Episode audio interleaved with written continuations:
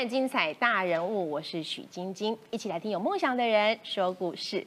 讲到国境之北基隆哦，它很美，美食也很多，文化很丰富，但是想要大手大脚的拓展建设啊，资源真的很有限。不过今天来到我们节目现场的这位大人物呢，他是土生土长的基隆人，而且哦，哎，真的运用有限的资源，把基隆成功翻转了。他当了八年的基隆市长之后，前进中央，接掌了天下第一部内政部。要怎么样让全国的人民哦，能够跟基隆人一样变得很有感呢？我们来看这段 VCR。跟民众自拍还会调角度，内政部长林佑昌民选市长出身，没因入阁当官，就跟民众有了距离。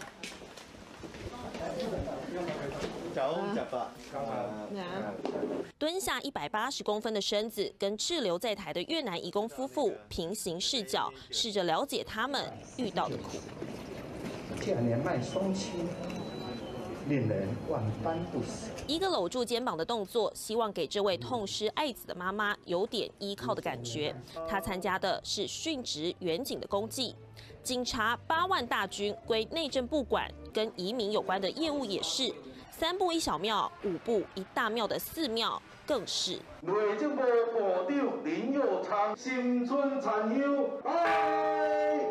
啊，我拄啊接内政部长啊，未满一礼拜，啊，趁到今仔的机会，啊，等来咱百福宫参香，啊，这个敬拜，最主要是满满的饮水思源，感恩之意。这天回到基隆拜庙，以前拜庙是单纯跟乡亲把干净，现在拜庙却变成政策考察或政策发想。I N G 内政部天下第一部业务包山又包海。以前是一个城市，现在变成二十二个城市，要思考的层次会更高，那就不单单只是思考一个城市，可能要更大的范围、区域的范围，或者是整个国土的范围。从一个城市变成二十二个城市，它的脚步也慢慢慢停了下来。内政部的整个的高度跟尺度啊变得更大。啊，所以他的课题更多啊，没有办法，可能没有办法说基隆的呃过去执政的经验啊，就直接这样子来去做啊这个比拟啊，因为呃整个内政部的工作的确是复杂的多。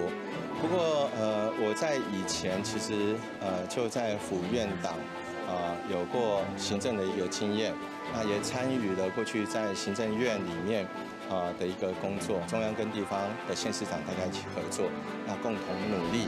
啊，共好。幕僚出身的他，经过选举洗礼跟实际主持地方政府运作，对很多事都有自成一格的认知。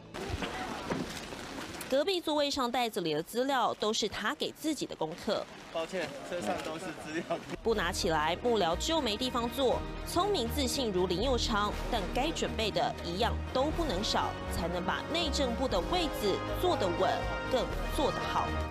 啊欢迎一八零部长，天下第一部内政部部长林佑昌部长好，今天好，欢迎各位观观众朋友，大家好。哇，终于把您给盼来了，不敢。你知道我们节目其实从您在基隆市长的任内，我们就很想要邀请您来上节目，邀过两次。抱歉，抱歉。终于来了，但是啊，刚刚提到了内政部啊，包山又包海，真的就从之前是呃管理一个城市，到现在管理二十二个城市。差很多哈。嗯，真的是蛮广的，然后呃，这个业务的范围也更复杂。对。呃，不过我想，呃，这个我们做什么像什么。嗯。所以呃，就是努力把工作做好。真的又是更马不停蹄的，到处去走，到处去呃释放民意这些了哈。刚刚讲到了宗宗庙嘛哈，宗教的部分是您的，移民也是您的，然后哎，包括了这个警察啊啊，所有民生大小事哎，几乎都内政部在管了啦。差不多。难怪天下第一部哇。那要让民众很有感，所以第一个先从住下手，对不对？我们知道社宅哦，在最近啊，其实已经在一百零九年开始到现在，一直陆陆续续都有社宅完工，也帮了很多的人。但是社宅，大家对于这个名词哦，一直有个迷思。对，社宅真的会影响房价吗？社宅住的人都是什么样的人呢？是不是可以赶快请部长帮我们辟谣一下？呃，我想。以前大家听到“社宅”两个字哦，就觉得刻板印象，觉得说哦，那个好像是，呃，这个比较 low，然后比较环境比较差，嗯，呃，或者对，然后可能会把那个房价把它拉低。对哦。不过其实那个时候啊，在六年前小英总统开始在推的时候，嗯，很多人有这样的一个迷失跟误解，但是那个时候你再怎么，呃，说破嘴哦，你在说破嘴跟民众做说明跟解释。听不进去。不过经过六年的时间，呃，现在有两万四千多户的社宅已经完工，而且在使用。是。那大家才呃能够理解说，哎，没有那个社宅，呃，它会顺便的把我们周边的一个环境也把它提升跟整理。是。甚至是因为台湾的都市，呃，有一些都市发展的早。那公共设施也缺乏，那我们趁呃透过社宅的一个直接新建，然后包括呃我们的日照啊，或者是像托儿所啊，或者是这个呃社区的活动中心，刚好就可以透过社宅把它规划在一起，所以反而整个生活环境变好了。嗯，然后甚至是说包括周边的这个呃房价。啊，也有这个上涨的一个状况。哎，因为从呃一百零九年开始有社宅完工之后，到现在有看到房价跌的吗？没有呢，还涨哎，其实是涨的耶。而且发现这个社会住宅，它就是像刚刚部长提到的，它等于是一个完整社区的概念，而且更实用性。对，对不对？我觉得哎，我家楼下就有托运中心，多好啊！因为因为。政府在规划的时候是整体规划，对，所以会思考到呃社会福利啊、社会照顾啊的这些需求，那所以会把它规划的更完善。所以现在大家从过去呢呃有一点抗拒说社宅，到现在很多地方都希望说哦。这个社宅在这边做新建，对，反正我可以刚好一起来运用这样的一个社会福利的这个措施，跟这个一些机构，刚好把社区的环境也一并做了整，整个拉起来了，对不对？所以社宅，我们刚刚先来看到这边手板先做好了，然后跟大家讲，哎，我们把住的更好，空间更多元化，机能更便利之外，哎，这个社宅的房子。也不简单呢，它是绿建筑哎。对，以前可能大家觉得说那个是会盖的很差，就是就是随便盖，哎 不是不是这样讲啦，哈，就是简单阳春版。是，不是哦？没有没有，就就因为是我们国家的住都中心在做规划跟设计，那第二个是地方政府是，好，所以这是政府盖的。嗯，那呃只要品质把它把关好，其实从规划到设计。呃，都是用最新的一个概念，甚至包括绿建筑啦、智慧建筑，其实都把它规划在里面。对，所以你到时候你住的这个社宅是新房子，是新是新的房子，而且是走在时代尖端的智能建筑。真的，很多人想说，我现在呃，如果要去买一间呃智能建筑，我要住进一个比较属于绿建筑、智能建筑，想到就是哦，就古耶。因为对，呃，羊毛出在羊身上，对对对，真的。可是如果你是到社会住宅的话，就可以享受这样子一个居住环境，对，好，然后又有很多人帮你照顾。那不过社会住宅不是买的，对不对？对，社会住宅是只租不卖。嗯哼，啊，因为呃政府的资源有限嘛，对，那土地也有限，那所以呃社会住宅是希望让最需要呃这个住宅的这个。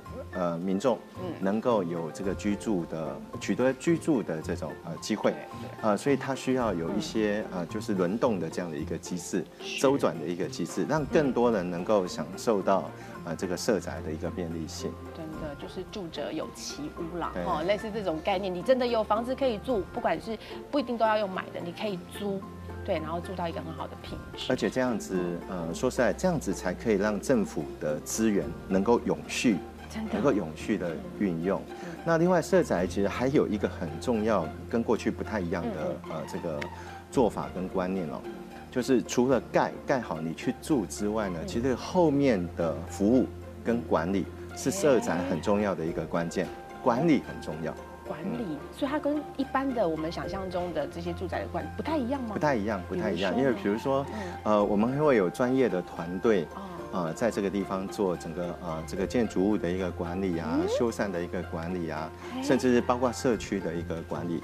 那因为它是呃社会的公益性的这种住宅的这种呃思维嘛，对，所以呃我们会有大概百分之四十啊是要保留照顾啊这个包括经济跟社会的弱势。嗯，那可是其他的百分之六十是开放给。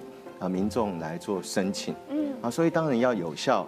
要好的一个管理，对，能够让它使用的更为呃上轨道，更为呃这个呃有机制，嗯，对，所以这个是色彩跟过去大家的概念很不一样的地方。所以，呃，你家里如果有长辈啊，他就帮你照顾到日照，然后有小朋友的人，他有日托，对，啊，对，类似这样这样子，真的你用得到。社区刚好欠幼儿园，我们也会在那个地方规划幼儿园的一个空间。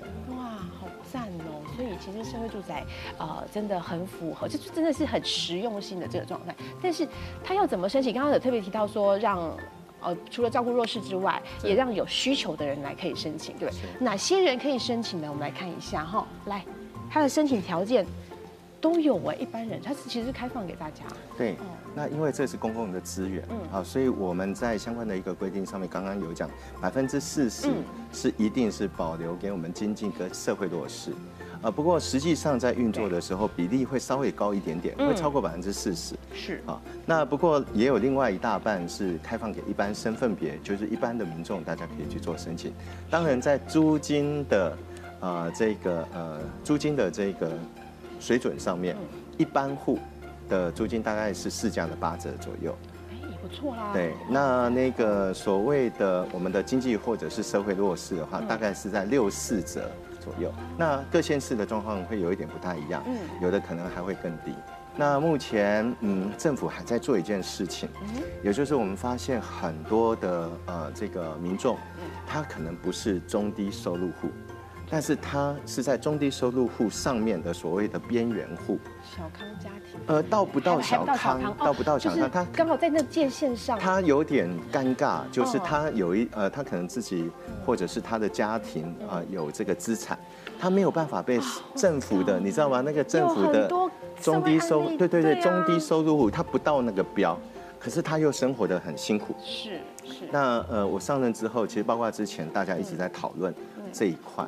也就是现在政府要增加对于，呃中低收入户以上这个边缘户的照顾，那呃行政院也已经召集相关的一个部会，未来会由卫福部来编列相关的预算，针对边缘户的部分来特别给予一些。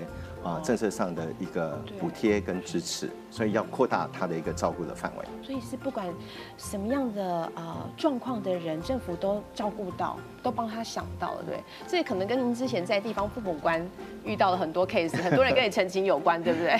呃，当县市长呢，嗯，就是每天柴米油盐酱醋茶，嗯，所以很接地气，然后可以知道说老百姓真正的。那个关心的点跟那个辛苦在哪里？是是。所以呃，我现在当内政部长，其实也把过去的这样的体验跟经验，啊，能够带到中央来，然后在政策的制定上面，能够去需思考到啊，政策思考到这些真正的一个需要。嗯，真的是从最基层、最第一线民众的需求去考量。对，这这真的很重要啦，不然人家很多人说那个高官高官，其实有时候真的比较难思考到那么细的地方。好，那刚刚是讲到这个呃，开放给所有的人，有需求的人你都可以去申请哦。然后，哎，那够吗？盖的数量啊，其实是不够的，不够的，对，是不够的。我们看到说，现在刚才其实部长有特别提到说，目前已经完工是两万多户，对，两万四千多户。那接下来还有吗？有，还有。我们目前完工的是两万四千多户，但呃，还包如果包括还在新建当中的，大概有七万多户。不过。即便是七万多户，还是不够。还不够。嗯，我为什么要特别跟观众朋友来讲这一点？是因为社会住宅的一个政策哦，在我们台湾的起步的呃时间实在是太短，也太慢。哦。对，那因为在呃有一些国家，他们比如说像欧洲的国家，它推动社会住宅，你知道已经有七八十年的历史。嗯。所以他们很上轨道，而且它设宅的数量又很多。那这个是长时间累积下来，不是一下子，因为房子也不是你一下子说盖，它马上就会盖好。的，对。对，所以那个需要一点时间。哦。那所以你刚刚在提到的两万四千户是不够的。对。那即便是到七万户还是不够。够。但是我刚刚在讲，嗯，我们政府要做长远的一个规划，也就是未来包括很多的公共的建设，像捷运站的周边，或者是我们新的开发区、从化区。或者是像园区、产业园区、科学园区，我们就要把社会住宅所需要的土地，要把它存起来，好，这是我当呃担任内政部长之后提出的一个非常重要的概念，也就是我们要帮后代子孙来存社宅的土地，是否则以后你是找不到土地盖社宅。真的，对，那要存社宅、存土地，对，然后才有办法让啊这个我们提供一个大家住得起啊的这种居住的一个环境跟空间，所以社宅要继续的推动下去。对，它是一代一代的，不是只有在现在这个阶段对哦。对好，刚刚讲到说国外七八十年，我们台湾六，六年，然后你一年呢？哎，六年这样子才呃加起来，这如果两万多加七万多，大概快十万。哦，没有，七呃是两万多户是盖好的，然后如果再累积对下来是累积下来，对7，万还有大概七万多，嗯，，真的是不够哈！而且我听部长说，其实我们还有个计划是希望社宅环岛，嗯嗯，好，所以是每个县每个市县市都都有哦社宅。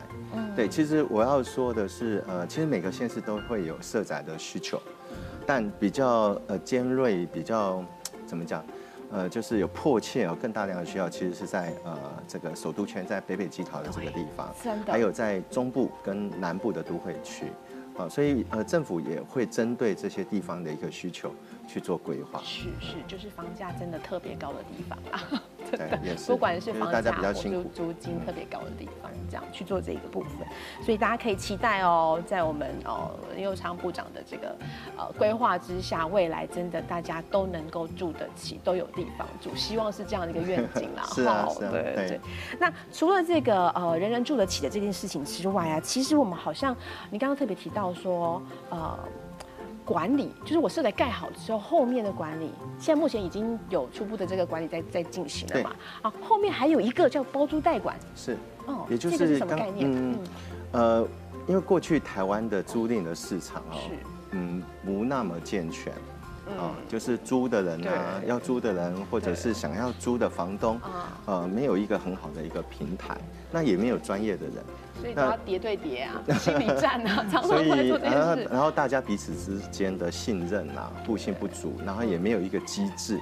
呃，不过我们透过社会住宅政策的一个推动，除了刚刚在讲的直接新建之外，还有一块就是所谓的包租代管，也就是比如说你是这个房东是，OK，你你房子没有要住，你把它提供出来给政府、给专业的团队来做管理。对。那我们可以做一个很好的一个呃媒介的一个平台。那有要租的民众呢，可以透过这个可信任啊、有专业的这个呃平台包租代管的一个平台，找到他需要的一个房子。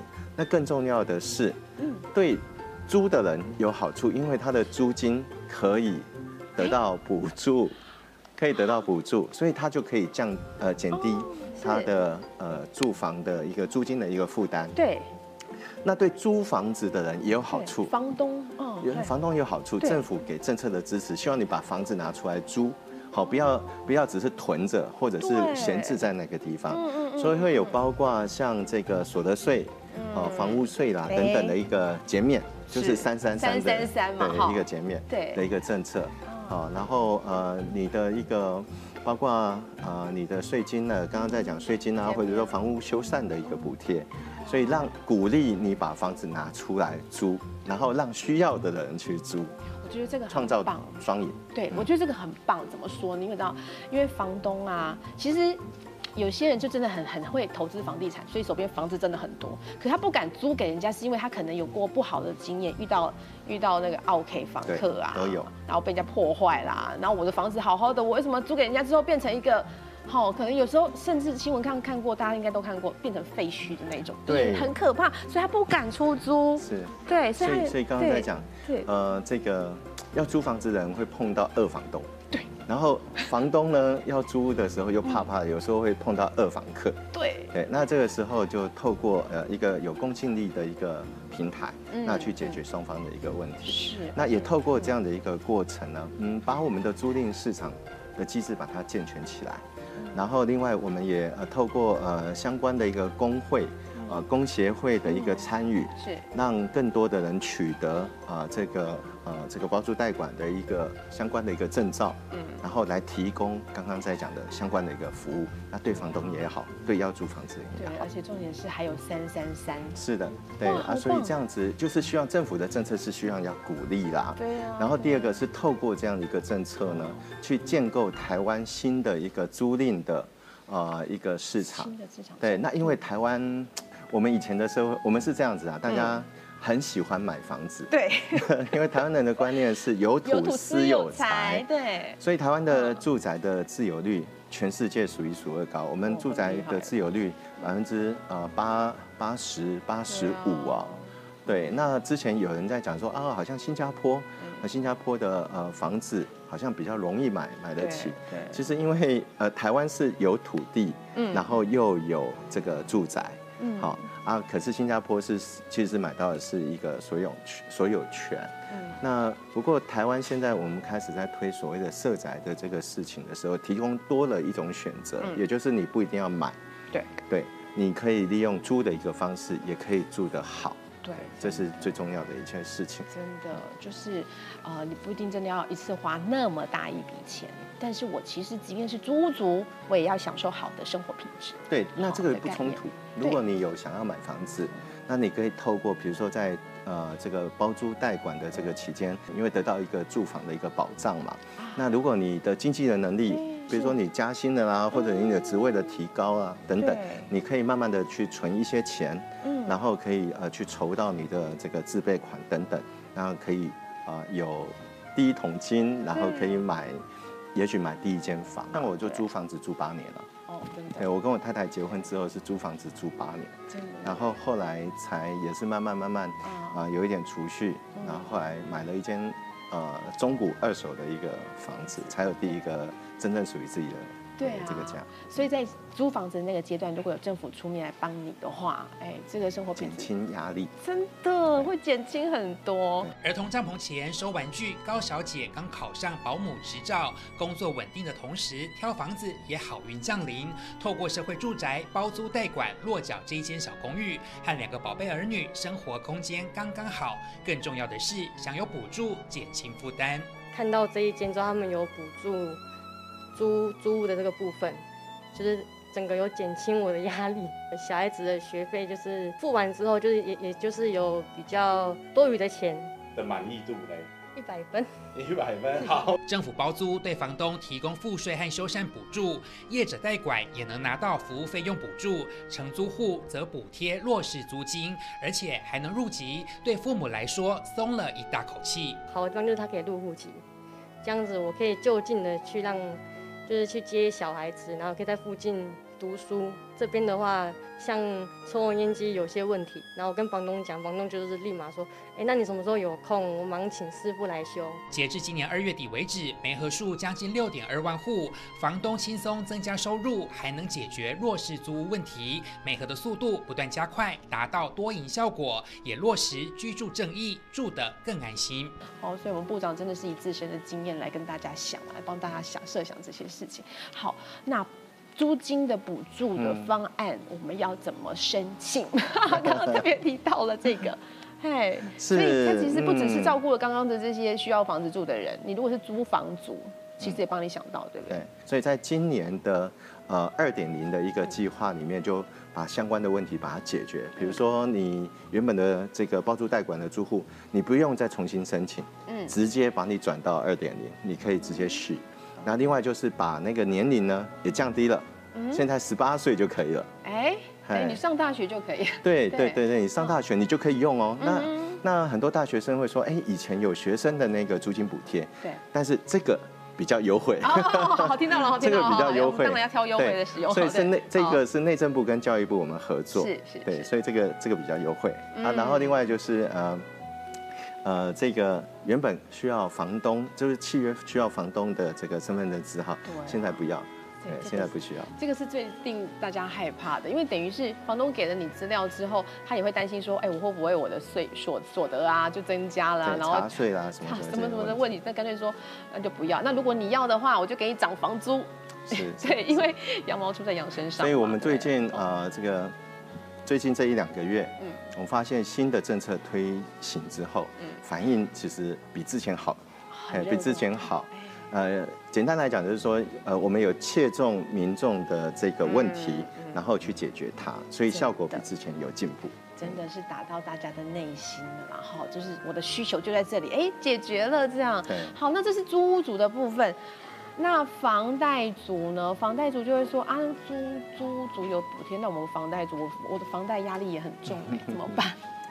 嗯，我们在政府的一个政策上面啊嗯是优先去呃支持照顾呃比较辛苦的群体嗯嗯，啊，所以一般来讲，租屋族呃他的一个经济的状况是比较对相对比较呃辛苦的。对，啊，所以呃，政策上先针对租屋族的部分来做一些努力。嗯。那不过，因为我们过去三年的疫情期间呢，呃，有一些中低薪的收入的这个房贷族，呃，的确呃很辛苦啊，所以在这一次的呃疫后的振兴的这个条例里面，也把这一块把它放进来。嗯啊，就是针对这个中低薪的房贷族的部分，有一个定额的三万块。呃的一个政策的一个支持，希望能够去减轻呃过去这些三年来大家受到，而且还有升息的这个问题，啊、能够减轻大家的一个负担。哇，那申请会不会很麻烦，或者审核条件会不会变得很？呃，他我们是这样子做法哈，哎因为我们有限定它的家户总所得，对，啊，以及呃这个你当初原始核贷的一个金额的一个上限。简单来讲，我一再强调说，这个不是不是所有啊，而是真的有需针对针对哦一定所得以对下。对，啊，他的年呃家户总所得在一百二十万元以下的这个中低薪的这个群体，嗯。然后呃这个会透过资料的一个勾稽，然后你必须要提出申请，是，对，因为你有有的人可能他不想申请，嗯。对，那有的人他会申请，所以他需需要一个通知跟你提出申请的一个过程。所以我们预计在呃下半年的时候，呃就呃就可以呃大家就可以领到钱就可以拿就会让大家真的很有感了哈。所以其实从各种族群的民众、各种需求，其实，在内政部这边都帮大家考虑到了哈。嗯所以刚刚在讲是，我觉得现在的这这两个政策啊、是去减轻大家的负担，但是住宅的政策其实还有很多很多的面向。这个都需要我们在接下来的呃两个月或者下半年的时候，我们会一波一波逐步的退出来。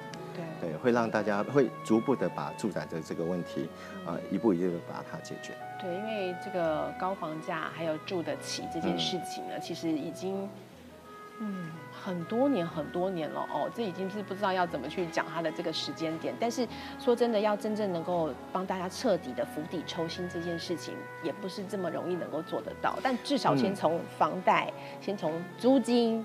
然后先从有房子住这件事情，对，让大家有感。你刚刚提到，金英刚刚提到的那个高房价的课题，那是另外一个课题。对，呃，其实高房价的根源在于呃土地，也就是土地的这个上涨，带动了地价的呃带动了这个房价的一个上涨。对，因为成本高，对，成本高了垫高了。那另外是最近这三年疫情期间，呃，还有包括美中的这个贸易啊、有很多的台商回流，啊、有很多的这个资金，还有包括低利率啊的这些种种的一个因素，这个都是原因。所以住宅政策不单单只是房子而已，它会 牵扯到金融的政策、利率，它也牵扯到土地政策的问题。对，它是一个非常全面啊、然后需要整体来啊、这个面对它。所以我一直强调说，呃，住宅啊、或者是社会住宅，嗯。其实是一种呃这个社会的一种投资。对，不要用一种好像是政府掏钱出来，对呃，这个去做补贴补助而已哦，没有。是是其实住是一个很重要的嗯一个课题，如果能够让民众、老百姓能够住得好，刚刚在讲，如果能够呃住得好，然后能够住得起，能够租得起，然后能够买得起，是那其实社会就会安定。对，因为有家可以住，才会安心嘛。对，这就是我们部长内心所愿呐、在这个录影之前写下的这一段话，就是刚刚特别讲到的，住得起，租得起，然后要买得起，就是我们一步一步、一步一步是，好，希望能够逐步来落实的一个目标跟愿景。所以这也是部长从年轻的时候到现在心里面感触的，对不对？所以要开始存土地哦，政府要帮大家开始一直存土地，让我们的后代子孙每一代子子孙孙都能够好好的住，好好享受生活，这对，样。这个社宅的土地可以用，未来有更多的一个社宅，嗯然后也能够提供这个平价的这一种呃住宅，让大家可以买得起。真的哦，这好重要哦。我觉得我们已经看到了美好的未来了。还需要还需要很多很多的努力，这也不是一触可及。真的，真的，真的，但是真的是已经呃帮大家想到，所以说大家的心声哦，真的政府有听到哦，有看到问题哦有看到问题了，然后也希望也很认真的帮大家解决问题了。那至于哪些社宅，社宅在什么地方，未来还有哪里有呢？哎，其实到内政部的网站上就可以查询得到，对不对？然后你想申请的人，哎，随时都有人可以提供给你咨询，真的主动出击去申请，让我们的生活变得更好。然后也非常谢谢部长这么用心，谢谢晶晶。真的期待你下次再来我们节目多聊一些我们的政策，多看到一些大家的问题。谢谢部长，谢谢也谢谢您的收看，精彩大人物，我们下次再见喽。拜拜。